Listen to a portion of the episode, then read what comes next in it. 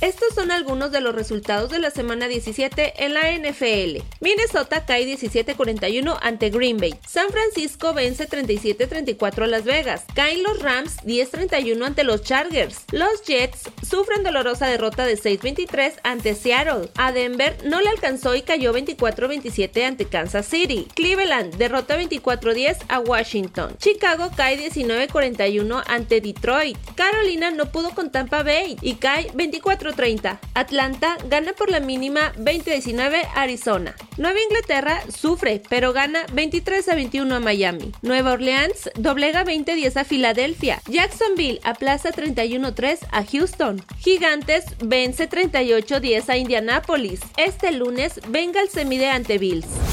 El número 10 del Club Santos de Brasil no será retirado tras la muerte de Pelé. El presidente del club, Andrés Rueda, afirmó que el mismo Pelé pidió en vida que su dorsal siguiera vigente más allá de su muerte. Pelé jugó toda su vida profesional en el Santos, con el que anotó más de 600 goles y ganó 25 títulos.